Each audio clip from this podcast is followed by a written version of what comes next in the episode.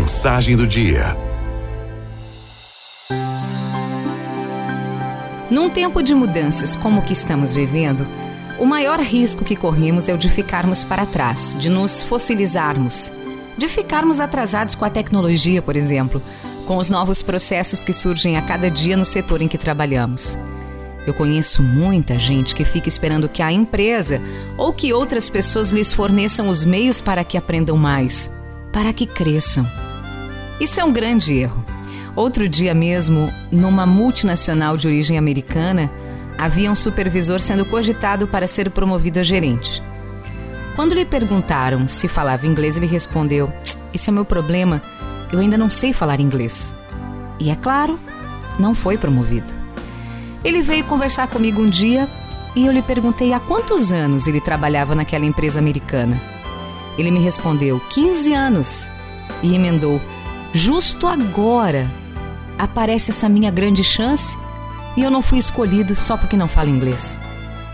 Eu não tive outra reação a não ser dizer a ele o seguinte: Olha, você trabalha 15 anos numa empresa multinacional americana e nunca se interessou em aprender inglês? Ele me respondeu: Na verdade, pensei, é que eu fiquei esperando que a empresa me pagasse um curso de inglês e assim o tempo foi passando. Ninguém investe em pessoas que não investem em si próprias em primeiro lugar. Ninguém gasta vela com mal defunto, como diriam os antigos. Quem tem a primeira obrigação de aprender sobre o que faz ou de se aperfeiçoar é a própria pessoa. Somos nós próprios. Por menos recursos que tenhamos, é preciso que disponibilizemos dinheiro, tempo, energia, dedicação para nos aperfeiçoarmos, fazer cursos, aprender, nos interessarmos pelas coisas que fazemos e por novas tecnologias, como aprender a trabalhar com os computadores, com os celulares, com a internet, redes sociais. Se você trabalha em uma empresa que produz ou vende cerveja, trate de saber a diferença entre Pilsen, Bock e outros tipos.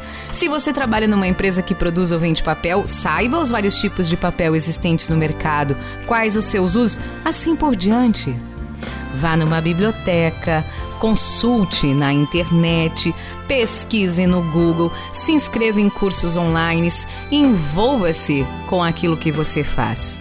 Invista em você em primeiro lugar.